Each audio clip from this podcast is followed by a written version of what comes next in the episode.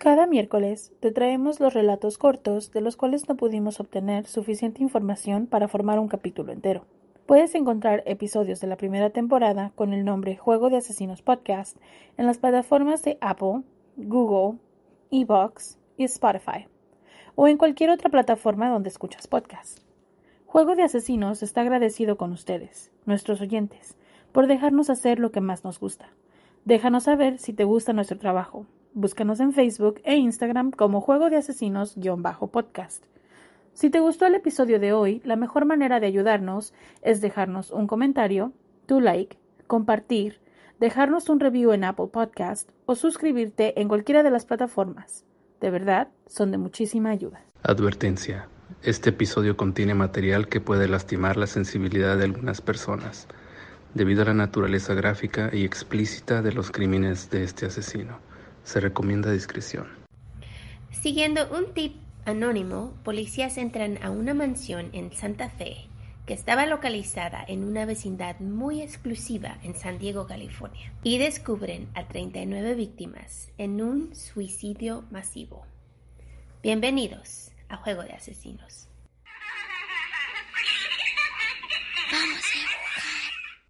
Hola familia, ¿cómo están? ¡Uhú! Bienvenidos. Sí, esperamos que estén muy bien, que hayan tenido un buen fin de semana. Yes, bienvenidos a nuestro mini miércoles. somos profesionales, ya lo saben. Sí, oh no, no, no, no, es mentira, no somos. No somos locutoras, ni narradoras, no somos investigadoras, ni abogados, ni especialistas de ningún tipo. Solo somos dos simples mortales a las que les gusta mucho el true crime y hacemos muchísimo research para los casos que aquí se presentan. Este podcast es una combinación extraña entre true crime y risas. No, no nos reímos del crimen. Ni de las víctimas. No, nos reímos de nuestros malos ejemplos. Tonterías. Y mal pronunciaciones. Mm, Marta. Murió. entre otras cosas. Si en algún momento crees que el true crime y la risa no van de la mano, no somos el podcast para ti. Lo sentimos. Sorry. De verdad no te vamos a gustar. Créenos, confía en nuestra palabra. Lo sentimos muchísimo y te agradecemos que hayas intentado. Esperamos que encuentres el podcast de tu agrado. Sí, dentro de la plataforma en la que nos estás escuchando. Es que hay muchísimos. Sí, qué larga intro. Ay, de veras. Pero es bien necesaria. Yes. Mi nombre es Kiki. Y yo soy Marta. ¿Están listos? Let's go. Applewhite era el hijo de un ministro y empezó con su profecía en 1970, después de que lo corrieron de la Universidad de St. Thomas en Texas, porque tuvo una relación sexual con uno de sus estudiantes. Ups. Eso no se hace. No. Cuando tenía 44 años, conoció a una enfermera llamada Bonnie Needles y se casaron. Applewhite le dijo a Needles que él sentía como que ya la conocía desde muchos años.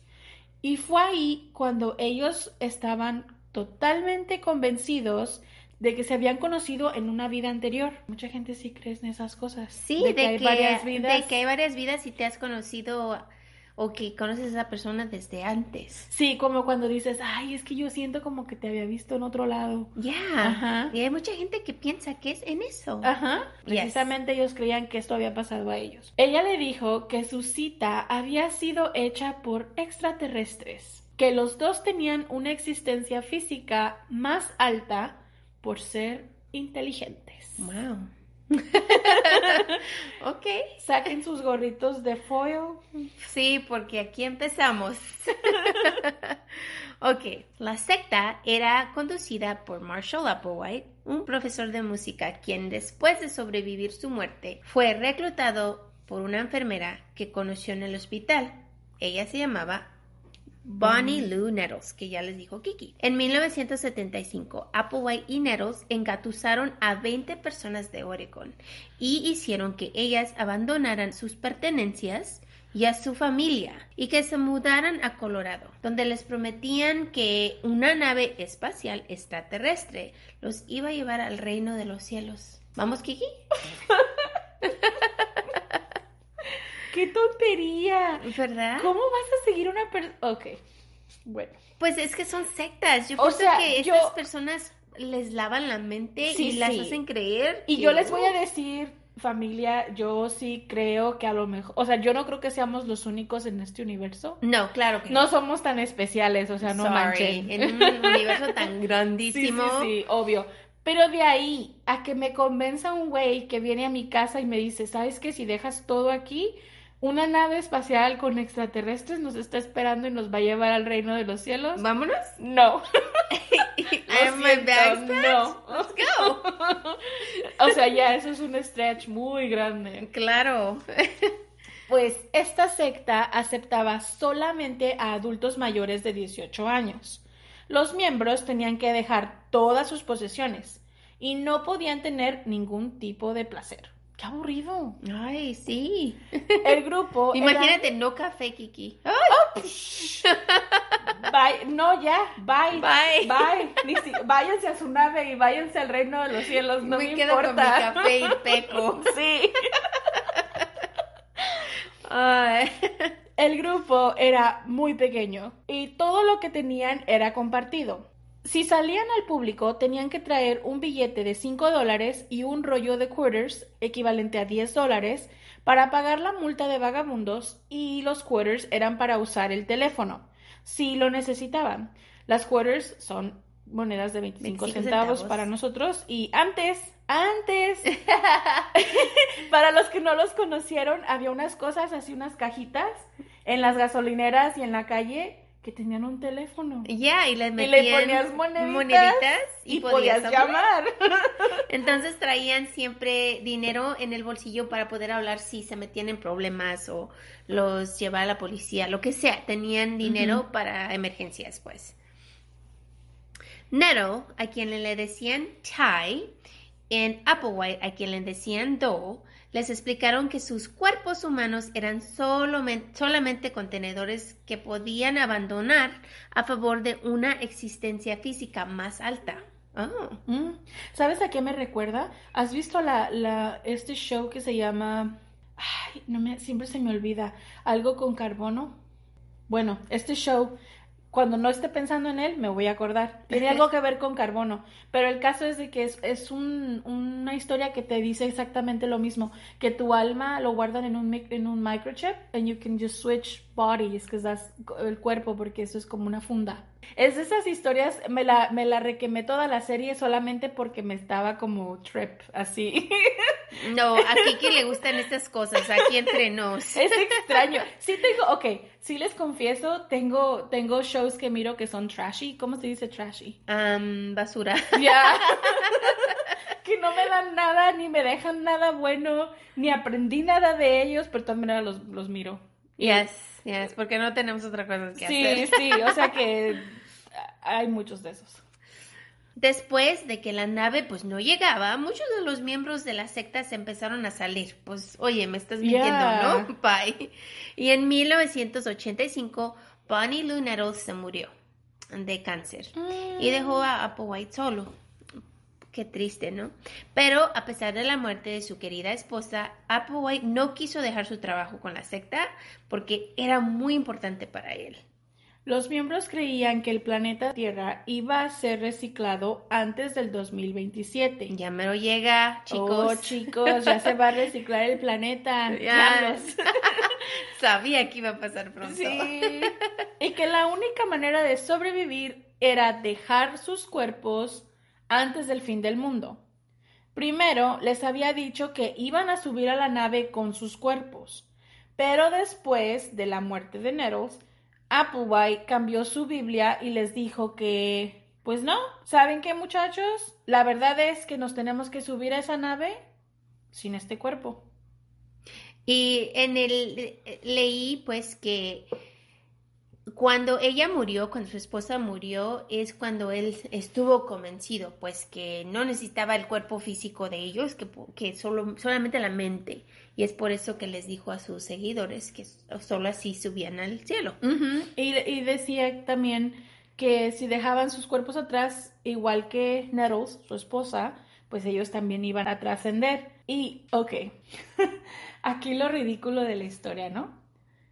Que no todas las religiones son así, Marta. Bueno, yo pienso que... o sea, o sea, no, no, no, no, no de que tengas una secta, sino, bueno, ¿De en que la te religión, ideas? ca- en la religión católica se cree que cuando tú dejas este cuerpo, dejas esta vida, te vas al cielo, ¿sí? ¿no? Ajá, O sea, acabas sí. en el cielo Sí. o en el infierno, dependiendo la clase de persona que seas, porque ahí nos meten un poquito de miedo.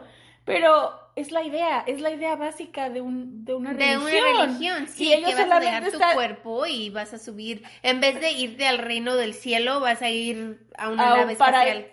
Ya, no hace sentido. ¿Por qué irías a una nave espacial? Mejor vives tu vida, esperas a morir y te vas al cielo. I mean, Right, pero ellos les daban otra, otro, ¿cómo se dice? Otra meta, otra... En los noventas, la secta volvió a subir cuando Applewhite empezó a agarrar más miembros. En 1995 descubrieron el cometa Halley-Bopp y los miembros de la secta estaban convencidos de que una nave espacial extraterrestre ya iba a llegar a la Tierra, escondido, claro, claro, escondido atrás del cometa Halley-Bopp para no ser descubierto pues por personas humanas que no oh, merecían subir. Sí, of, of course. en octubre de 1996, Applewhite rentó una casa grandísima en Rancho Santa Fe y le explicó al dueño que pues su grupo era hecho de ángeles blancos y que eran cristianos, que no le iban a hacer daño a la casa y que no iban a hacer nada raro. Applewhite defendía mucho la abstinencia sexual y muchos hombres seguidores siguieron su ejemplo y tuvieron operaciones de castración. Eso es increíble. Sí, porque él, a pesar de que estaba casado, él y su esposa no tenían relaciones. Eran, ¿cómo se dice? Pues es que él Pues, dijo que no placeres. No entonces, placeres, sí, ahí es a todo lo que da. Pero ya llegar al, al punto de castrarse, o sea, eso ya está bien, bien diferente. Mira. Bueno, en 1997, como parte de su órbita de 4.000 años al Sol, el cometa Halley-Bopp pasó junto a la Tierra y fue uno de los eventos más impresionantes astronómicos del siglo XX. En marzo de 1997, cuando Halley-Bopp alcanzó la distancia más cercana a la Tierra, Applewhite y 38 de sus seguidores tomaron una bebida letal de pentobarbital y vodka y se acostaron a morir, esperando a dejar sus contenedores y entrar a la nave espacial para pasar por las puertas del cielo a una existencia más grande. A ver, Kiki, para todos nosotros que no somos doctores, ¿qué es pentobarbital? So, pentobarbital es un sedante que se usa para tratar la ansiedad, los nervios o la insomnia. Yo necesito eso.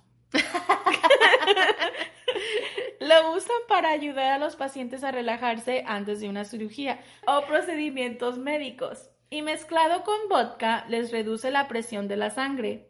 Como la dosis estuvo tan grande, la circulación les falló y resultó en la muerte de todos los que tomaron la bebida. No somos médicos, ¿eh? No, no, no, no. Esto es no un somos Google médicos. Research. Es Google Research y queríamos que, su- que pues supieran qué es lo que tomaron ellos antes de morir. Dios mío, qué locura. Imagínate de dónde sacaron el, pino, el pentobarbital, es lo que yo pienso. No es una, me- una medicina que puedes agarrar muy ¿Qué es fácilmente, esto, los ¿no? noventas? Es los noventas, ajá. Me pregunto si habría algún doctor entre la multitud. Entre el grupo Ajá. que se los que dio. fuera parte de la, de la secta y había conseguido todo este medicamento para todos. Quizás, tal vez, Es porque posible. es posible la única manera de que lo hayan agarrado. Adquirido.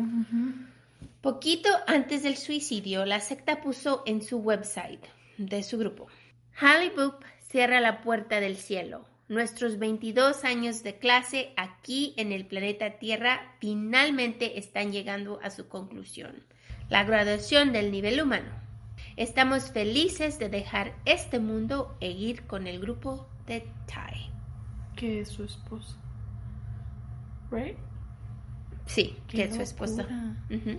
El 26 de marzo de 1997, la policía de San Diego, California, son llamados a una casa en Rancho Santa Fe y nunca se imaginaron que iban a entrar y descubrir 39 miembros de un grupo que habían participado en un suicidio masivo. Encontraron a 21 mujeres y 18 hombres de edades variadas todos acostados en paz, en ropa oscura y tenis Nike, sin ningún signo notable de sangre o trauma. Qué horrible. Imagínate entrar a un lugar, a una casa y encontrar tantas personas Acostadas. acostadas Y muertas. y muertas. Ah, Qué horror. no, qué feo. Pobrecitos oficiales que tuvieron que ver eso. Fue después descubierto que los, nom- que los hombres y las mujeres de la secta religiosa Heaven's Gate, cuyo- cuyos líderes predican que el suicidio les permitiría dejar a sus contenedores o cuerpos y así podían entrar a una nave espacial extraterrestre es- escondida detrás del cometa Halley-Bob. That's crazy. Así que, o sea, estaban tan, ¿cómo se dice? Tan Tan brainwashed, sí, tan lavados del lavados cerebro. del cerebro que realmente ellos pensaban que esto era verdadero. No tiene sentido, de verdad no tiene sentido, porque es prácticamente, como les estoy diciendo, la base de cualquier religión.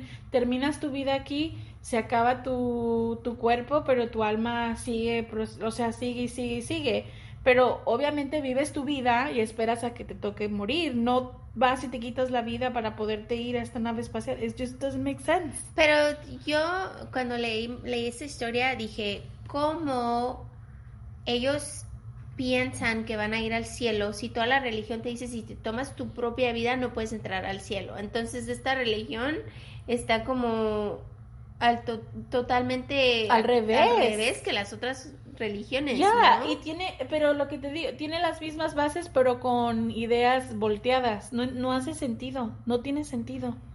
Pues así es como 39 víctimas se dejaron llevar por una persona mala que abusó de su debilidad y los hizo que se tomaran su propia vida, prometiéndoles sueños muy grandes. Creo que es una persona con un problema mental que Pues no a sé, muchos. una persona, una persona con problemas mentales y, y yo no pienso que sea tan buena porque No, tampoco es si te pones a pensar, esta persona, yo pienso que sabía lo que estaba haciendo y necesitaba, aunque él realmente pensara que esto era verdadero, de todos modos él sabía que era malo y que era bueno.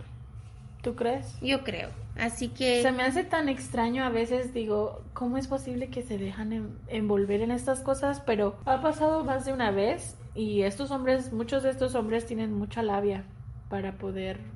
Sí, para poder agarrar tantas personas. Imagínate tantas personas y convencerlas a todas que se tienen que tomar su vida para poder llegar a un reino más alto. O sea, para mí eso es muchísimo. No tiene nada de sentido, chicos. No, es muy triste. Este episodio fue recomendado por... Martina, así que muchas, Muchas gracias. gracias. y este Te queremos, te mandamos un saludo enorme hasta... Ch- Chile y gracias por la recomendación. Sí, Así Y- que todos saben, si tienen alguna historia que historia quieran. que quieran escuchar, Dennos así. paciencia, por favor. Sí, porque tenemos muchas, Muchas historias.